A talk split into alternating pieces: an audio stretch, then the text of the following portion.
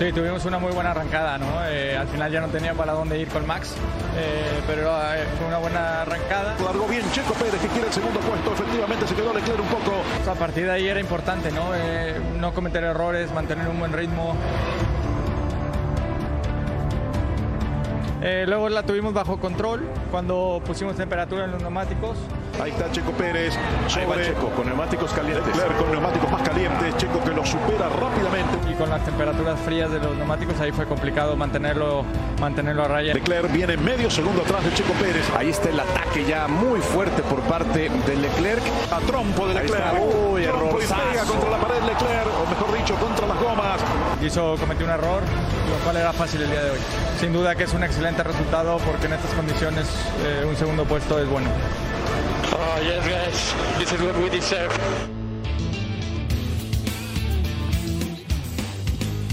Bienvenidos, bienvenidos, muy buenas tardes. Esto es Fox Sports Radio. Arranquemos semana con muchísima información. Vamos a platicar, evidentemente, de lo que pasó ayer en la Fórmula 1 en Italia. Hablando de Fórmula 1, viene la Fórmula 1 de los caballos a México y la transmisión será por Fox Sports. Tenemos que hablar de la final de CONCACAF entre Pumas y Seattle. Y la transmisión será por Fox Sports. Y viene la última jornada del Campeonato Mexicano de Primera División, donde se va a definir quiénes van a repechaje y quiénes van a cuartos de final de manera directa.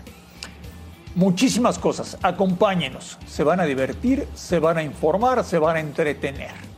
Alex Aguinaga, Alex, ¿cómo estás? Buenas tardes. ¿Qué tal, André? ¿Cómo estás? Mi querido Chacho, bienvenido. Ah, muchas gracias. Marcinio, Rafita y a toda la gente en Fox por Radio. Hay mucha información y empezar ahora sí que de frac. Fórmula 1, qué calidad. Lo de Checo Pérez, allá, la verdad. bien. No, no, ya sabes, mi querido amigo. Ídolo. Pero lo de Checo Pérez es impresionante. No, eh, tiene- Rafa Márquez, Rafa, ¿cómo estás? Buenas tardes. Muy bien, muy bien, mi querido André, Alex, mi querido Rubén, Chacho, qué placer estar contigo, con toda la gente en su casa, un fuerte abrazo. Que es el, el mejor inicio en 12 años de carrera, si no me equivoco, para, para Checo Pérez, ¿no? Qué, qué prometedor lo que, Eso, lo más- que más- estamos viendo, ¿no? Este inicio. Mucho más que el mejor inicio, yo creo que es el más prometedor. O sea, ahorita Checo está en un, en un nivel Qué cosa. espectacular. Rubén Rodríguez, Rubén, ¿cómo estás? ¿Cómo estás, André? Mi querido Chacho, Alex, a todos en casa, Rafa, muy buenas tardes. Sí, fantástico. Creo que la Fórmula 1 va tomando todos los, cada, cada semana mucho más popularidad, ¿no? Y eso es muy bueno para todo el serial. Fíjate que algo importantísimo. Señor André. López, bienvenido. Muchas gracias. ¿Cómo le va? Ya- yo ya, ya me siento aquí como. Ya andas como el checo, ya anda del boli. Además, debo decir que traigo la espada desenvainada porque ayer vi la última palabra. Sí. Y quiero Ay. ajustar cuentas. Lo que quieras. con- Creo que fue Rafa. Creo que fue Rafa. Fue Rafa. No, no, no. Fuiste tú, ¿no? muy bien. Ayer, ayer, ayer buenos comentarios ahí de Alex y de Rubén. Pero a- algo, algo que es muy importante en el mundo deportivo de México, André, eh, compañeros, es que eh, pocas veces tenemos un deportista que esté en ese nivel de élite, ¿no? Que puedes llegar a conseguir podiums, a estar peleando por las carreras, a, ganar grandes premios. Yo creo que nos tenemos que acostumbrar a los podiums. Cuando no empezaba la temporada, aquí mismo dijimos que Checo venía como para 8 o 9 podiums, puede ser, pero yo quiero de- adelantar también. Checo puede ganar dos o tres carreras en el año, eso, eso está ya creo que dentro del presupuesto. Después de esto que vimos, vimos la sprint race con lluvia, vimos un montón de cosas, fue un fin de semana en donde pasó absolutamente de todo y esto es también parte de la competencia, ¿no? El equipo que venía dominando, Ferrari, que pensábamos que iba a arrasar por el nivel de dominio que tenía antes, no, se equivocaron, se equivocó Carlos Sainz, comete un, error al pelear una posición que no tenía por qué pelearle a Daniel Richardo, se sale de la pista y después viene lo, que pasó con Leclerc, pero a mí me gustaría también eh, vaya a plantear esta, esta situación. Verstappen fue el hombre más dominador, se llevó absolutamente todos los puntos en una pista que es muy difícil, que tenía condiciones, vean, muy difíciles. Ahí está el momento en que, en que Carlos Sainz le pelea la posición a Richardo, no le deja espacio como para negarle el, el- momentum, la- la forma de poderlo rebasar. Y era apenas el principio de la carrera, no había por qué pelear tanto, podrías establecerte un lugar atrás y empezar a avanzar. Eh, mala, mala situación para Carlos Sainz que apenas, apenas lo renovaron. Pero de pronto, cuando, cuando tú sabes que tu- tu- tus rivales no están tan cómodos, siempre tienes que jugar con la maña, ¿no? Siempre tienes que ser un poquito más canchero que ellos y ponerte en, una altura superior. Y ayer fue lo que pasó con los dos hombres de Red Bull, ¿eh? Verstappen se fue rápidamente al frente y algo que, que es... eh, difícil de hacer con estas condiciones de pista es sacar tiempos rápidos. ¿Por qué? Porque te comes los neumáticos cuando ya tienes neumáticos de piso seco y Verstappen marcaba y marcaba y marcaba vueltas rápidas. Se quería llevar absolutamente todo.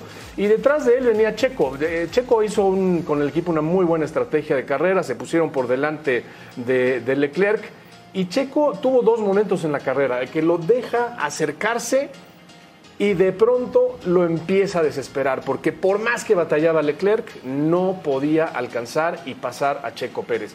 Esa es la, la inteligencia que debe tener un deportista en ese nivel de élite, porque tienes los las herramientas, los elementos para descontrolar a tu rival, Ahí trabajó para hacer lo que como el defensivo, ¿no? El coequipero, Exacto. precisamente, o sea, tratando de precisamente Tratando de- descontrolar al, al que era el favorito, ¿no? Claro, eh, mira, y así va a tener que ser, ¿eh? esto es una realidad. Checo no puede de entrada, o en este año por lo menos, pensar en que de entrada va a ganarle el campeonato a Verstappen. Van a tener que pasar cosas ahí para que eso se dé.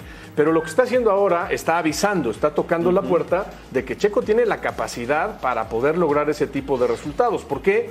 Porque lo que decíamos, ya vamos a habituarnos a los podiums, los podiums van a caer y van a ser bastantes a lo largo de la temporada. Vamos a tener que ver a Checo así rebasando y aspirando a ganar las carreras. Si gana dos o tres carreras este año, se va a colocar muy cerca de Max Verstappen seguramente y muy cerca de los pilotos de Ferrari. Y entonces sí, estamos hablando de que la próxima temporada Checo Pérez puede ser sin duda un contendiente a ser campeón de Fórmula 1. Y está justo el tema de su renovación, muchacho. Sí, es un, es un tema, fíjate Rafa, es un tema que Red Bull normalmente, no sé, en, en algunos equipos de fútbol tal vez sea lo mismo, eh, eh, esperan hasta el final, no, no dan noticias, eh, tratan como de ir mi- midiendo cómo va la cosa.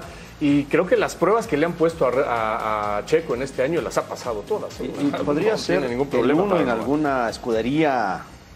Checo. Bueno, de los que pelee, porque obviamente de las que no, podría ser uno sin problema. Sí, claro. Pero de las que están peleando, ¿podría pasar a ser el uno y no el dos? Mm, es difícil, es difícil porque son Mercedes, que no está bien ahorita, pero se va a recuperar, es Ferrari y es Red Bull. En Ferrari, el, el número uno es Leclerc, y es un piloto que el equipo se ha hecho a su, a su estilo.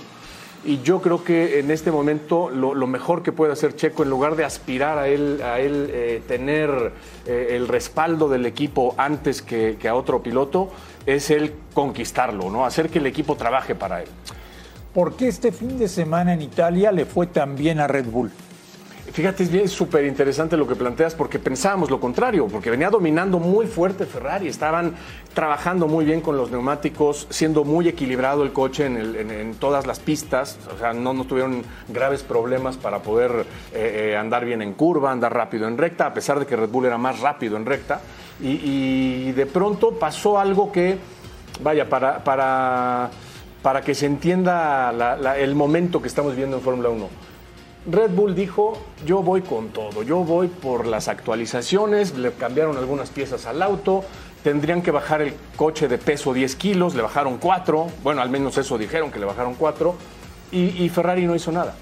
Ferrari siguió exactamente igual que Con la inercia. pasada, con la inercia de ese dominio, bla, bla, bla. Y hubo una gran diferencia. El problema de Checo, por ejemplo, en la carrera de Australia fue que, mira, ese es el error de, Leclerc, es que consumía los neumáticos y ahora el que estaba consumiendo los neumáticos era Ferrari. Entonces, como que pasaron ese, ese momento, esa crisis de neumáticos al equipo contrario. Y eso es muy bueno para, para Red Bull porque técnicamente quiere decir que reaccionan rápido. Ese error de, Leclerc, mucha gente lo comentó con nosotros en la transmisión porque lo veníamos avisando, Diego Mejía, Tornelo, eh, y yo veías muy agresivo, muy agresivo en los lavaderos, en, esos bordos de la pista a, Leclerc. Y estos coches en este año tienen ya neumáticos de 18 pulgadas. Tienes la- el perfil de la llanta es muy bajo. Entonces le pegas tantito y se te descompone todo el Se coche. levanta, ¿no? El se levanta, lo ves ahí. Ese error le costó los puntos. y Ese error le costó los ahora, puntos. ahora, ¿realmente Ferrari le puede competir? ¿O realmente fue? Porque las dos primeras carreras Red Bull tuvo problemas en el motor, Sí. ¿no? En Australia tuvieron muchos problemas, la segunda tuvo mejor eh, problemas, incluso Checo era el mejor auto que creo que podían Sí, presentar. sí, en algún ahora, punto sí. ahora, ya viéndolos de tú por tú, pues parece que Red Bull puede tener un serial de punta a punta, ¿no? ¿O Mm, crees que realmente sí yo pueda? siento yo siento que estamos muy temprano estamos en las primeras de cambio faltan todavía 19 fechas no o sea tenemos un calendario muy muy largo y creo que en términos de, de eso eso que tú dices no la, la- la capacidad técnica de cada equipo están así están muy parejos o sea, están por una diferencia mínima. No nos vayamos con la finta de que aquí fue la gran tragedia. Hoy, por ejemplo, la Gaceta de los Sport le da una paliza a los pilotos. Claro. Dicen, la tragedia esto es un, un desastre. Ferrari en Italia, pues Exactamente, imagínate. ¿no? Ferrari en Italia, pues sí. ¿no? Y, y- y Claro. como Pero piloto. Va para, arriba. Leclerc, Verstappen, bueno, el mismo Checo. ¿Quién es mejor? Hamilton. Hamilton. Como, Como mira, como- piloto. Como, piloto ahorita el mejor es, es Verstappen. Es un piloto fuera de serie, lo vimos en el rebase. Por arriba de, el de. Hamilton. Sí. Yo creo que ahorita por arriba de Hamilton, sí, porque Hamilton hoy no aparece. Creo que es un Parece, tema de la parece máquina. que está enojado. Es un ¿no? tema, Hamilton. sí, está, Sí, está ver, enojado y a ver, distraído. la pregunta, ¿qué pasa si subes en el mismo Red Bull a Verstappen y a Hamilton en una carrera? Se van a dar durísimo. Yo creo que ahí, ahí, ahí, ahí está. Y sí, la línea es muy, la línea es muy delgadita. Y la- lo vimos el, el año pasado, ¿no? El, el Mercedes de- del año pasado no era tan buen coche como sí fue el Red Bull, pero Hamilton lo empujaba. Este Mercedes de este año, Hamilton no lo ha podido empujar. Hay, hay, hay momentos en que los pilotos no se sienten a gusto con, con los coches técnicamente y eso le está pasando a Hamilton este año. Chacho. Pero déjame decirte algo. Si, si pudieras emparejar eh, los, eh, las herramientas para, vaya, no solamente el coche, sino los ingenieros y todo lo que hay detrás de un equipo, los estilos de manejo eh, es, lo- es donde cambia, porque hoy Verstappen es lo que es, porque es un piloto que difícilmente comete errores. Y Checo tal vez no sea tan rápido o tal vez no sea tan contundente a una Es que- vuelta, es que a pero eso- esa es una que gran ventaja. Checo no porque, comete bueno, errores. recordemos lo de Alain Prost con Ayrton Senna. Oral cerebral. Ayrton Senna totalmente arriesgado. Pero Esos son así. estilos, claro, pero son estilos. Por eso preguntaba yo los estilos de ahora. Los Chacho, pilotos. ¿cuántos años en el mundo de los coches? ¿Tú? ¿De quién? ¿Yo? Ah, Todos. pues ya bastante. ¿Cuántos? ¿Cuántos? 37. ¿Alguna 37. vez habías sentido tanta pasión y euforia por la Fórmula 1 en México? No, yo no. Nunca. Nunca. Nunca. Esto es algo eh, espectacular. Y, y vaya yo lo, lo que, lo que le platico a la gente, porque uno se emociona, ¿no? Porque es tu deporte. Y lo que le platico a la gente es esto que está pasando con Checo. Olvídate si lo renuevan mañana o pasado. Olvídate que si va a ser campeón o no. Hay que disfrutarlo. Esto es bien difícil de que pase. Tuvieron, que pasar muchos años después de los hermanos Rodríguez Sí. para que esto viniera. Y hoy tenemos un piloto de primerísimo nivel. O sea, hoy Checo está en un nivel Y con un auto que realmente bueno. puede pelearle a cualquiera, ¿no? Porque de repente eras un gran piloto, pero no tenías el equipo necesario para hacer Mira, lo que le pasó al Checo en los primeros y, y años. Eso, y eso en el reconocimiento a nivel internacional. Mucha gente me platicaba también ¿no? que la- las transmisiones de, de los ingleses y la transmisión oficial de Fórmula 1 en inglés, como que no le dieron mucho crédito a Checo. Y es que así están acostumbrados. Tú, como, como los boxeadores mexicanos en, en Corea o en Japón, ¿no? noqueando en patas. Claro. Y Checo igual. Checo estuvo muchos años en equipos muy malos y, y logró cosas muy buenas. Ocho podiums con Force India, que era un equipo de media tabla para abajo. Y nunca se lo valoraron. Y ahora que está, ahora que está en este nivel, les cuesta trabajo hacerlo. ¿Qué sigue? Sigue el Gran Premio de Miami. Una, Miami, qué una carrera, uf, una carrera que a todo mundo le llama la atención, que estaba ya eh, eh, cantado que venía para la Fórmula 1. Es un circuito, déjame decirlo, es un circuito callejero alrededor de- del estadio de los eh, Miami Dolphins, pero sí es un circuito que hay que tenerle respeto. ¿eh? Hay, que, hay que ir viendo cómo se dan las cosas, porque Miami no presenta precisamente una fiesta de circuito. ¿eh? Es un, un circuito bravo, es un reto Lo, bueno. lo hicieron para esta carrera. Específicamente para la carrera, Alex. Y, y como te digo, saben que tienen un espectáculo muy bueno en las manos ahí en Miami y le van a poner pimienta, ¿eh? le van a poner, va a estar muy bueno. Señor López, Mi querido André. un placer. Igualmente, nombre. Aquí nos vemos que en 15 días, ¿no? En 15 días, aquí ¿Seguro? estamos, seguro. Luis Manuel López Fox placer. Sports Radio. ¿Cómo lo hice? Volvemos. Ahí vamos, ahí le, voy, le, voy, le voy a decir a Alex, a ver, que ahí te mandamos al comité, a revisión. Con 18 años, 11 meses y 20 días de edad, el tenista español Carlos Alcaraz se colocó este lunes como noveno del ranking ATP tras consagrarse campeón en Barcelona. Desde 2005 no había un tenista tan precoz en el top 10, cuando precisamente su compatriota Rafael Nadal lo consiguió. Este jueves arranca el draft de la NFL y en las últimas horas reportes indican que habría un nuevo favorito para ser primer seleccionado. Se trata del ala defensiva Trayvon Walker de la Universidad de Georgia, quien sería el preferido por los Jaguars sobre el finalista al trofeo Heisman, Aidan Hutchinson. Esto tras el gran desempeño de Walker en el Combine. Bueno, pues la, la Fórmula 1 de los caballos viene a la Ciudad de México, al Campo Marte, para ser exactos. Y la transmisión la podrán seguir ustedes por Fox Sports. Pero si pueden, vayan, ¿eh? Es un espectáculo impresionante. Nos acompañan el día de hoy. Ahí están los horarios, ¿eh? Para que apunten. Patricio Pasquel. Patricio, ¿cómo estás? Bienvenido. Muy bien, André. Gracias. Bueno, ¿Emocionado? Gracias. Muy emocionado de poder tener este evento nuevamente en la Ciudad de México. ¿Por qué es la Fórmula 1 de los caballos? ¿Por qué? Porque es lo mejor que podemos ver. El Global Champions Tour eh, emula un poco lo que hace la Fórmula 1 de llevar las carreras a lo largo del mundo. Igual el Global Champions Tour hace 17 eventos en diferentes ciudades importantes en todo el mundo con los mejores jinetes del mundo y tenemos la gran oportunidad de que a México vienen 8 de los 10 mejores jinetes del mundo. Ah, bueno, con eso. Con eso, con eso. Nicolás Pizarro, Nicolás, ¿cómo estás? Hola, muchas gracias André, muchas gracias por invitarnos. ¿Emocionado? Sí, aparte de emocionado, la verdad como lo dice Patricio, muy congratulado de tener un evento de esta magnitud en nuestro, en nuestro país por quinto año y que cada vez este, se espera más de él, cada vez podemos entrar más mexicanos, cada vez eh, podemos tener eh, pues mucho más competencia y lo más importante que, que estén ahí con nosotros para apoyarnos, que eso cambia muchísimo. Jueves, viernes y sábado. Jueves, viernes, sábado y domingo. Y domingo. Y domingo, sí. Lo importante es que el concurso empieza desde las 9 de la mañana, acaba a las 4 de la tarde, pero durante todo el día hay actividades para toda la familia, no solamente es lo ecuestre. Lo padre es todo lo demás inclusivo que hay para, para todo el público. Patricio, Nicolás, eh, poca gente sabe tal vez, pero son dos de los jinetes, o si no los dos jinetes más importantes de México en estos momentos, con experiencia olímpica ambos, muchos, muchas veces eh, nombrados los número uno a nivel nacional. ¿Qué tantas posibilidades tienen ambos dos en sus respectivas ramas de competirle de tú a tú al hipismo mundial, a lo mejor, a la crema innata del, del hipismo mundial? Mira, este, hoy Nico es el 42 del mundo.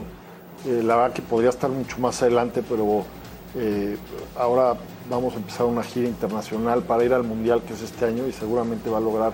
Bueno, yo estuve durante casi cinco años en los primeros 50 del mundo y, y la verdad es que tanto Nico como yo les hemos ganado a todos estos jinetes ya en nuestra, en nuestra carrera hípica y en diferentes lados del mundo. Entonces, los dos estamos muy confiados en que podemos hacer un gran papel y, y- y ganarles aquí. Esa pista que están viendo les gané en, en Canadá hace tres años a muchos de los jinetes que están aquí en otro concurso cinco estrellas. Eso, es- eso hace que el hipismo mexicano se respete a nivel internacional por representantes como ustedes y, y otros que vienen agarrando mucho más experiencia. Es decir, eh, el hipismo mexicano es muy bien visto. Sin duda, gracias a este tipo de eventos, así como hoy Checo tiene la oportunidad de brillar en la Claro. Fórmula 1, nosotros estamos teniendo la oportunidad de brillar en este, en este tour mundial donde nos pone a competir con los mejores del mundo y eso te hace elevar, elevar el- el- el- muchísimo el nivel de México. Hoy México está rankeado eh, muy bien a nivel mundial y, y ya nos voltean a ver. Hoy competimos de tú a tú contra México, Estados Unidos. En la foto que tienen acá atrás les sacamos de ganar a los equipos de Canadá y Estados Unidos en Jalapa. Y hoy en día creo que México ha avanzado muchísimo gracias a este tipo de eventos y a jinetes como Nicolás, como yo, que salimos a competir internacionalmente. Nicolás, la eterna pregunta, ¿qué es más importante, el jinete o el caballo? No, yo creo que esta a diferencia de muchos otros deportes, esto tiene que ser un binomio. Es el único deporte a nivel olímpico y mundial en el que compiten hombres y mujeres al mismo ramo. ¿Por qué? Porque lo importante es el binomio que haces con el caballo. No es un instrumento, no es un material, es un ser vivo que ahorita está comiendo, respirando, sintiéndose bien, peleándose con su vecino o no peleándose con su vecino. Viajan, estos caballos se mueven por todos lados del mundo. eh, se están pues, expuestos a todas las condiciones climatológicas que se tienen que acomodar de la misma manera que cualquier atleta. La altura, la calidad de contaminación, la cantidad del agua, eh, todo. Entonces la verdad es que eso es lo que hace tan bonito este deporte, que, que se llevan muchos factores de por medio y lo más importante es que ese binomio se crean, se conozcan, se estén consolidados de mucho tiempo para poder llegar a brillar. A ver, Patricio, dime una cosa. Desde el momento que nace un potrillo hasta que lo puedes tener compitiendo en grandes ligas, ¿cuánto tiempo pasa? Mira, desde que nace un potrillo eh, y empieza a competir, pasan cuatro años. Es, digamos, kindergarten para los, los caballos. De ahí evolucionan en primero, segundo, tercero, cuarto, quinto primaria, que es cinco, seis, siete años. Pero para que un caballo, un caballo esté listo para competir en este nivel, eh, por lo menos tienen que tener nueve años. Nueve. Nueve. El, el- el pico de los caballos para estar compitiendo en, estos, en este tipo de eventos es entre 14 y 16 años. Ya. ¿Ustedes compiten con raza mexicana? ¿Con, con- Fíjate que yo, yo, yo tengo la gran suerte de, de haber creado un caballo, un caballo mexicano con el que voy a competir aquí, Eh, pero son de sangres europeas y la gran mayoría de los caballos que, con los que competimos vienen de, de Europa. La, la gente que nos está viendo, Nicolás, ¿por qué no puede faltar el fin de semana al Campo Marte? ¿Qué va a haber?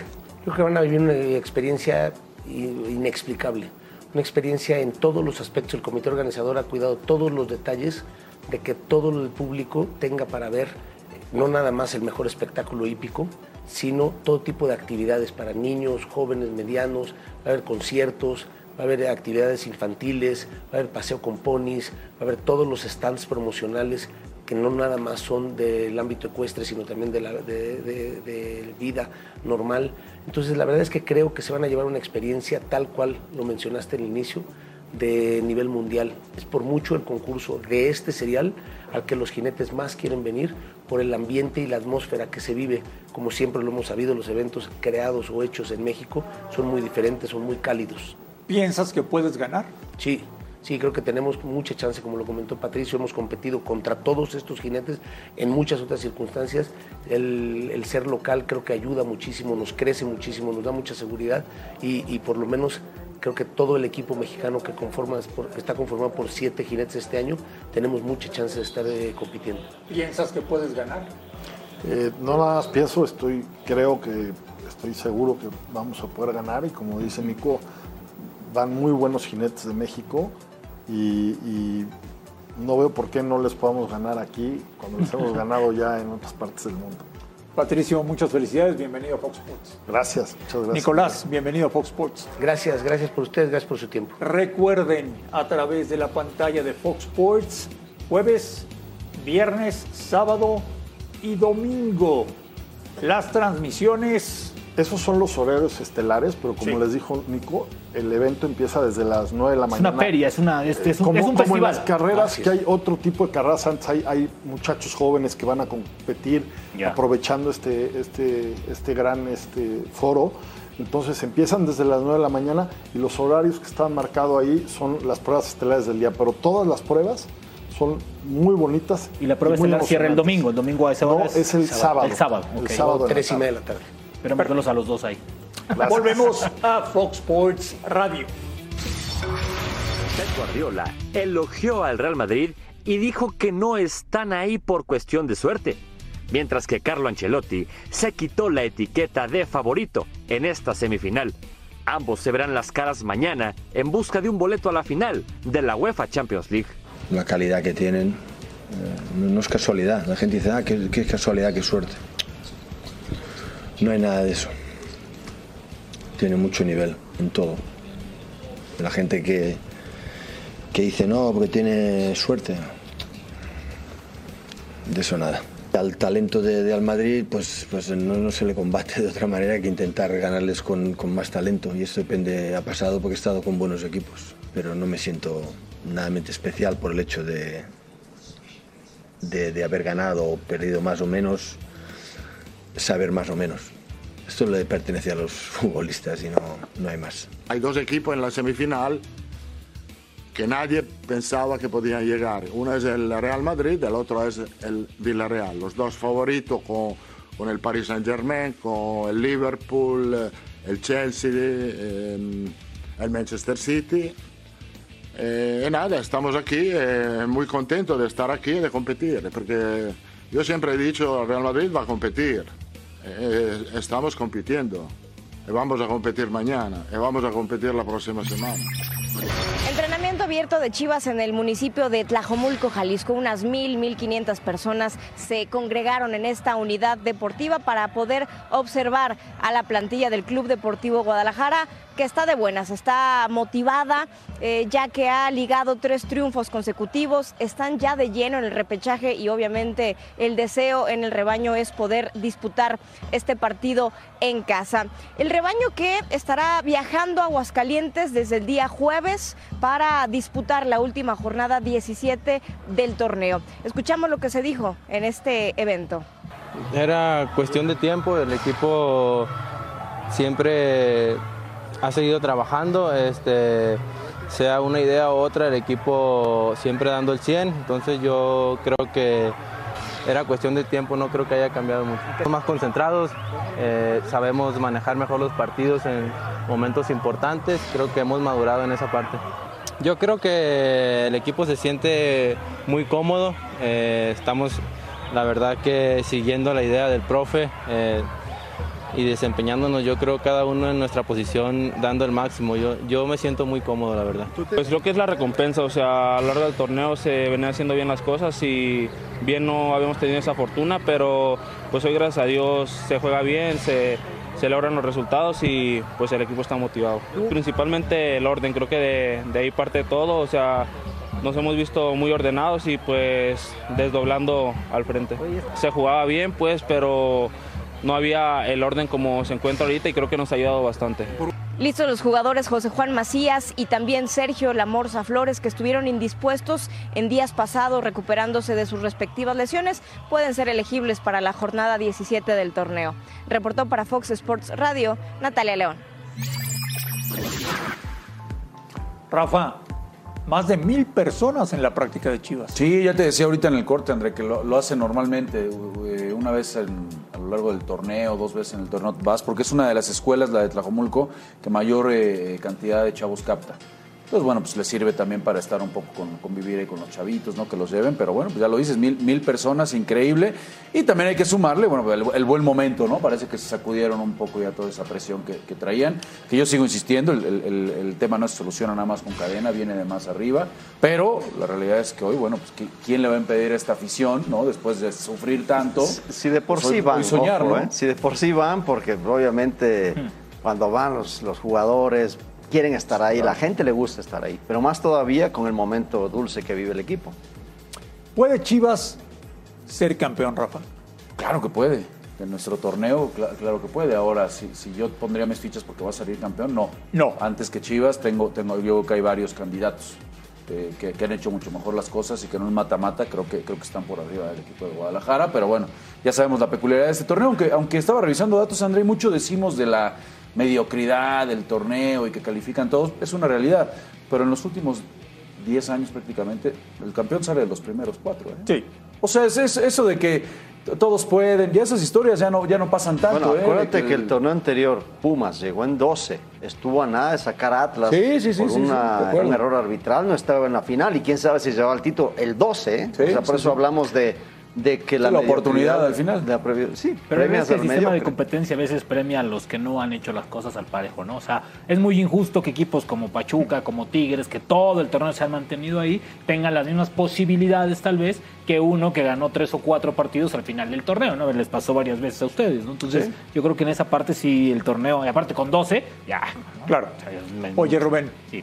mal haría a Mauri en pensar que luego de estos tres triunfos no hay nada que modificar en Sí, el sí, equipo. sí, ¿eh? estoy completamente de acuerdo contigo y con Rafa, ¿no? A mí me parece que lo de cadena, qué bueno, qué bueno por él, qué bueno por el equipo, pero a ver, eso no alivia el real problema de Chivas, ¿eh? que es el proyecto, yo insisto, de Ricardo Peláez. Me parece que ese proyecto tiene que ser evaluado a conciencia acabando el torneo, así sean campeones o no sean campeones, se vayan en semifinales, en cuartos o no entren, este proyecto tiene que ser evaluado a toda conciencia porque, a ver, otra vez le han salvado la chamba, ¿eh? Literal, Cadena le está salvando la chamba a Ricardo Peláez hasta este momento. O sea, y yo creo que lo va a meter, pero no pueden opacar eh, todo lo malo que han trabajado. Empezando el año, Alex Aguinaga, ¿te hubieras imaginado que a finales de abril estaríamos hablando de que Ortiz y Cadena tienen al América y a las Chivas listos para la liguilla? No, no, no, pero y menos todavía cadena, porque Ortiz de repente estaba en el segundo de ahí, del- en, el, en el- en el eslabón, pero lo de cadena ha sido una sorpresa grata. Lo, de, lo del Tano, indudablemente, ¿no? Ha sido espectacular lo que ha hecho, porque mm, lo comentábamos, yo te decía, si se mete la América, porque tenía que ganar cuatro partidos, cinco partidos, si se mete la América va a ser peligroso y, y- y lo veíamos como una utopía. Sin embargo, ahora América es muy peligroso, pero no, imaginarme, pero ni, cerca. Yo pensé que iba a estar Solari todavía al frente y bueno, sí, igualmente Leaños y no, no lo veía de, otro, en otro, de otra manera. ¿Puede ser campeón el América? Lo mismo que Guadalajara. ¿eh? Yo, yo- o- lo que pasa es que América sí tiene mucho más pegada. Y, y yo sí lo veo un escalón abajo, nada más, nada más hoy de Pachuca y de Tigres. Ya, ya, ya antes a lo mejor te podía hablar de que lo veía abajo, incluso del mismo. Monterrey, del mismo. Cruz Azul, hoy no. Hoy el tercer candidato firme me parece que es el América por abajo de estos. ¿Cómo, cómo ve el futbolista de jerarquía eh, que le llegue al entrenamiento un técnico joven interino? ¿Cómo lo trata o cómo, o cómo lo maneja? To- Todo depende de cómo sea el acercamiento por parte del interino, del, del técnico, que es el que lleva la primera mano, ¿no? Eh, yo, yo yo lo que me tocó en mi carrera ver cuando había, había este momento es que siempre, y no sé si Alex consigue, el- el técnico interino se apoya mucho en los de experiencia, precisamente. Lo primero que hace es juntarse con ellos, saber cuál es el sentimiento, qué, es, qué, qué- qué era lo que no funcionaba con el técnico anterior, por qué no estaban pasando las cosas como debían. Normalmente, eh, eso me parece que es una labor bastante Y- inteligente, y además, perdón, sobre eso. sumando a lo que dice Rafa, bueno, no vienen de afuera, están adentro de la institución, entonces normalmente son... eh, Conocen el problema. es- No, no, y están muy cerca de los jugadores, casi siempre... Sí, sí, hay- relación, ¿no? De cierta una, manera. Una relación previa. Entonces ya cuando llegas al primer equipo, lo que dice Ra- Rafa es correcto, ¿no? Se acercan con los de mayor experiencia, los que saben que tienen más... eh, más condescendencia con el, con, con, eh, con el agente, con los jugadores, y bueno, más que pedir el apoyo, dicen, bueno, pues simplemente aquí estoy, oye, lo que necesites, este, estoy para Ahora, también es una realidad Termina siendo una, ¿qué, una qué se buena sienten forma a gusto? ¿Qué, era lo ¿Qué que no estaba Claro. funcionando? ¿Cómo, ¿Cómo sienten mejor este trabajo? ¿Tú crees que Cristian Martínez, por ejemplo? El León fue otro, ok, no gana, pero, pero fue otro, Sí. fue un equipo que de inmediato se vio. Tú ves que no llegó y les dijo, Cristian, ¿cuánto puedes cambiar? Llegó y le dijo al Chapo, que eran compañeros, maestro, vamos a jugar como, como lo venían haciendo, ¿va? Olvídense de lo de Holland, vamos a, a- a hacer lo que veníamos haciendo. No, y lo mismo pasó en Chivas y lo mismo pasó en el América. Claro. ¿no? O sea, a ver, estaban, a ver, la realidad es que estaban mucho más incómodos con el técnico pasado porque ninguno tiene varita mágica, ¿estás Pero de es acuerdo? que, Pero- pero yo con cadena, sobre todo, perdón Andrés, sí, sí hubo un ajuste muy importante porque movió, o sea, Sí. movió piezas, movió la estructura, Juegan dio mucho orden, mejor. juega, o sea, sí hubo un cambio real ahí de, ¿no? Una sacudida. Sí, o sea, con cadena los resultados no son El casualidad. equipo es mucho más compacto y bueno, ya lo decían los mismos jugadores, ¿no? Este, nos Oye, Rubén, mejor. este, porque en este torneo se puso de moda que los señores futbolistas deciden hasta cuándo sigue un entrenador o cuándo lo corren. Sí, sí, nueve, nueve, se echaron nueve, ¿eh? Se echaron nueve. Y luego dicen que... Íbamos por el récord. Íbamos vamos, sí, vamos, no, no, fueron el récord. Son 10, O ¿no? sea, hoy sí, No, no, 10, no, creo que es sí, 10, sí, 10 creo que es el récord. 10, 10 es el récord. Pero era el torneo largo. Quedaron cerca, 10. quedaron cerca. Los queremos Nueve se echaron. invitar, los queremos Son invitar bravos, el ¿eh? miércoles a una cobertura espectacular que hará Fox Sports todo el día desde Ciudad Universitaria. ¿Por qué? Porque se juega la final de CONCACAF y el que gane va al Mundial de Clubes. Así que todo el miércoles estaremos en Ciudad Universitaria con los queridísimos Pumas. Uno de los hombres de mayor experiencia del plantel y que me imagino muere de ganas por ser campeón es el señor Efraín Velarde, al cual le mando un fuerte abrazo. Chispa, ¿cómo estás? ¿Qué tal, André? Un fuerte abrazo. Un gusto saludarlos. ¿Motivadísimos? Muy motivados, digo. Recibimos un duro golpe eh, la semana pasada y el fin de semana, pero una final no se juega todos los días y más eh, esta institución que ya van varios años de, de una sequía importante y obviamente en un torneo internacional donde podemos poner el nombre Pumas en alto nuevamente. Oye, Efraín, perdieron con San Luis y con Chivas porque estaban cansados, porque no jugó Dineno, porque fueron superados, porque tenían la cabeza puesta en CONCACAF. ¿Por qué? Bueno, desde, mi punto de vista, eh, creo que más allá de, la carga de partidos, eh, el equipo no se mostró a la altura, no fuimos los mismos Pumas que, veníamos siendo, si bien es cierto que a veces la parte física te merma un poco, no es, no es ningún pretexto para, para el mal funcionamiento y, sobre todo individual y después colectivo, sobre todo el, sábado contra Chivas, contra San Luis, donde nos golpean con un penal y en táctica fija, y cambian las circunstancias del juego. No, no fue tan, tan malo, no jugamos bien, pero tampoco fue tan malo y contra Chivas realmente no representamos a Pumas eh, dignamente y no hicimos lo que estamos acostumbrados. Eh, se pueden decir muchas cosas, pero eh, creo que dejamos mucho que desear. lo más importante es darle vuelta a la página y saber que estamos en vísperas de una final donde como futbolista tienes que vivir el momento de la mejor manera y, y jugarte la vida, ¿no? Porque son momentos que llegan muy pocas veces. Mi querido Chispa Velarde, te saluda Rafa Márquez Lugo, amigo, te mando un, fuerte abrazo, felicitarte por estar ya instalado en esta, en esta final. Yo quería preguntarte, eh, que nos dijeras, a ver si nos puedes resumir un poco ahí, ¿cuál ha sido la clave de Lilini? Tú eres uno de los líderes, me queda claro, en, el vestidor, en la institución eres un referente, de ahí saliste, Chispa, y hoy vemos un, Pumas que más allá de, los resultados que ya mencionábamos, estas últimas dos derrotas, eh, venimos sosteniendo que con Andrés Lilini se ha recuperado ese espíritu, esa identidad, incluso Incluso me parece que hasta hay una comunión muy importante y nuevamente con la afición. O sea, cualquiera que queremos a este equipo universitario nos sentimos bien representados por Andrés Lilini y lo que está haciendo con los futbolistas. ¿Cómo ha sido? Porque el momento en el que llega de rebote con Mitchell se termina quedando, muchas dudas. Y hoy la realidad es que pues yo que vemos a, a Pumas todos en donde queremos, mi querido Chispa. Sí, de acuerdo, Rafa. Un gusto saludarte. Eh, qué gusto saber de ti y escucharte, que te, que te está yendo muy bien. Eh, pues mira, tú lo mencionas muy bien, ¿no? Creo que hay una amalgama importante entre Andrés y, nosotros. Esa comunión entre cuerpo técnico y jugadores no se ve todos los días. Y creo que le vino a Pumas como anillo al dedo, ¿no? Saber que eh, un personaje que estuvo en fuerzas básicas y que conoce muy bien a todos los chicos que venían eh, subiendo al primer equipo, eh, le toca ahora pues transportarlo, ¿no? Ya siendo entrenador eh, la gestión de grupo es, yo siempre he dicho que es importantísimo más allá del, conocimiento futbolístico. Y bueno, nos llevamos muy bien, eh, tiene una gran eh, gestión, una gran comunión, no se mete en problemas. Y, bueno, hacemos lo fácil, ¿no? Que a veces hacer lo fácil es, es, lo más complicado. Y como tú bien mencionas, y es un gusto también para mí mencionarlo, la identidad de Pumas está, está regresando eh, creo que Pumas es un equipo que, que, ha ganado respeto en los últimos meses y es algo que, que se había perdido. Y lo más importante es mantenerlo. Eh, ojalá podamos dar ese golpe de autoridad y ganar un, una final de, de, CONCACAF. Y bueno, mira eh, que, que, el torneo mexicano es benévolo y todavía tenemos oportunidad de, de meternos a la liguilla.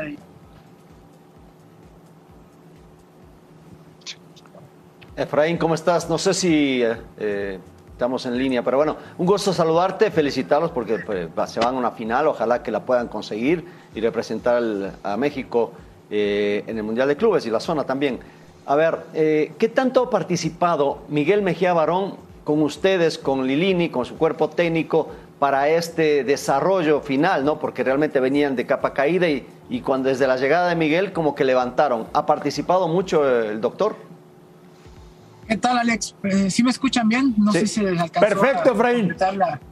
Perdón, es que vengo del coche. Sí. Eh, un gusto saludarte, Alex. Mira, creo que Miguel Mejía Barón es alguien de casa que sabe perfectamente de las entrañas de este club, eh, que sabe la, la, idiosincrasia y que a lo mejor estuvo muchos años fuera, pero Eh, muy bien sabemos que, que, las bases nunca se deben de perder y es algo de lo que él eh, regresó a hacer. Eh, el contacto con él no, no, es mucho hablando de, de, pláticas, pero él está todos los días en los entrenamientos, cuando tiene que hacerse presente de forma verbal lo hace.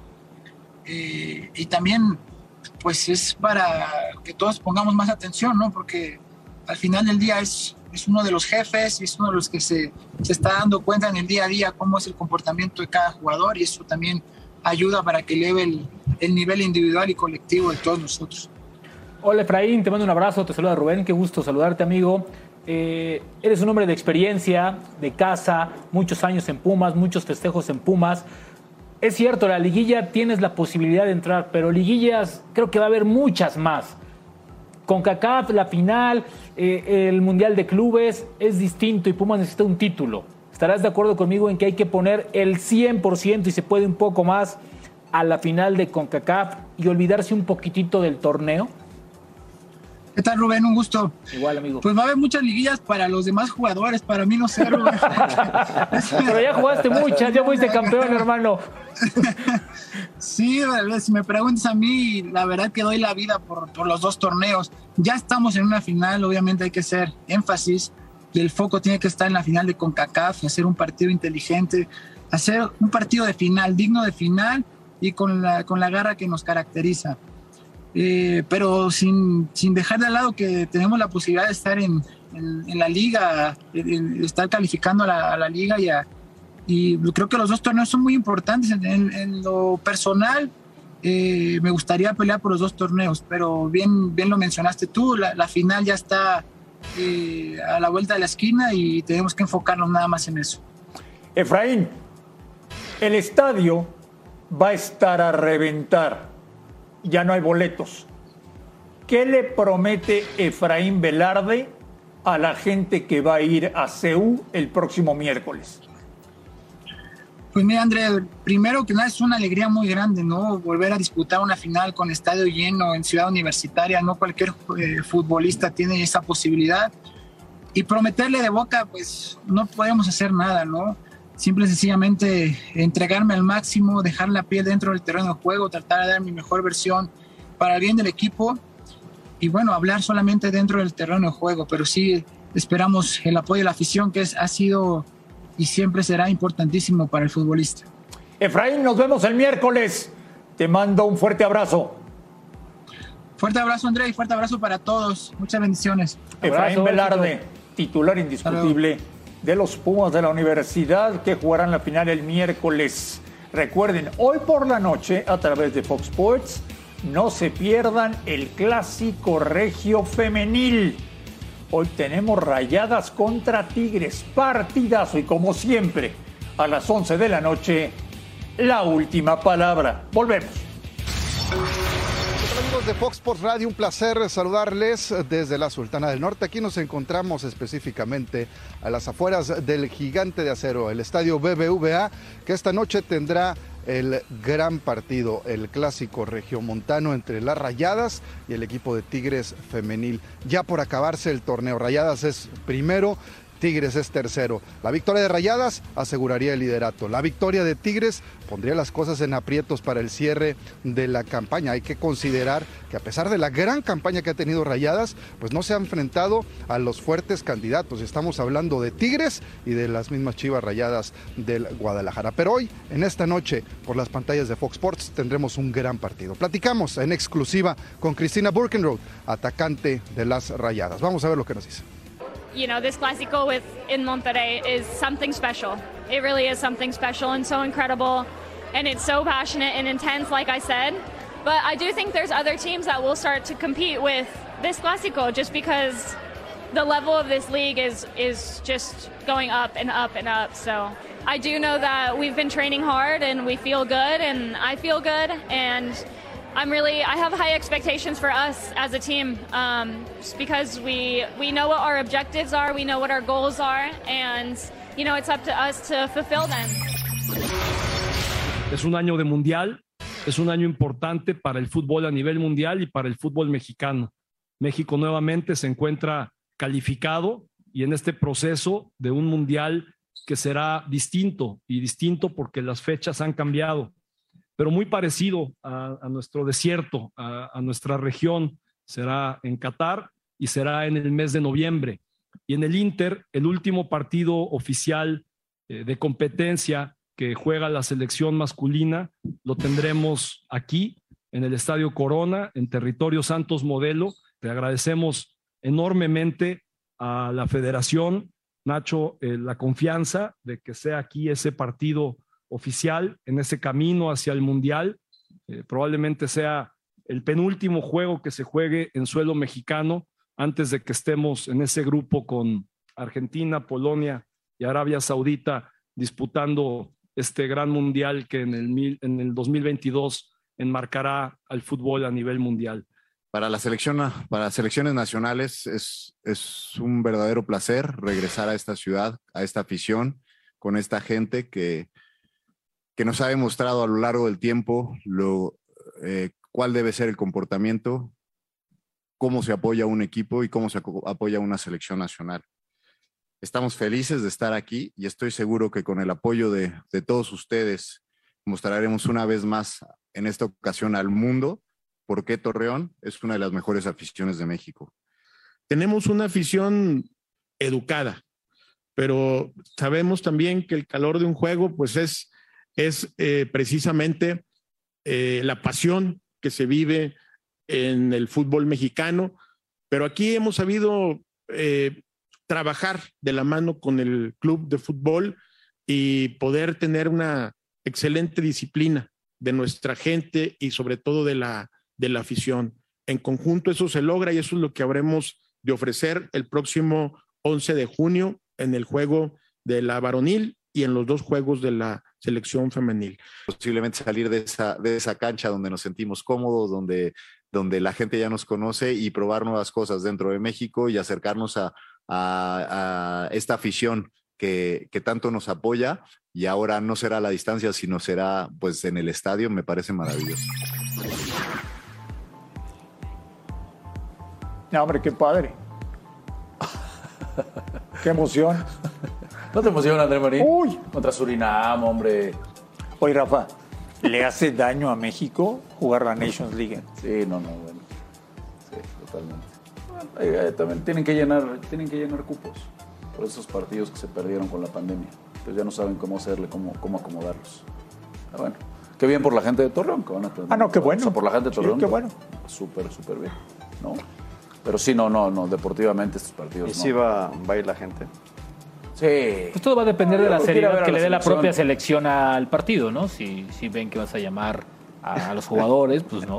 A los que están en Orlando. Exactamente, ¿no? Si vas con los de Orlando, pues difícilmente vas a llenar al estadio, ¿no? O sea, no, no, Bueno, no es- pero ahí le le llaman, le llaman a Campos o que le llamen a Aguirre, le van a llamar a alguien de, de ahí. Por, por eso te digo, o sea, todo depende de la seriedad que le dé la propia selección al, al partido este, ¿no?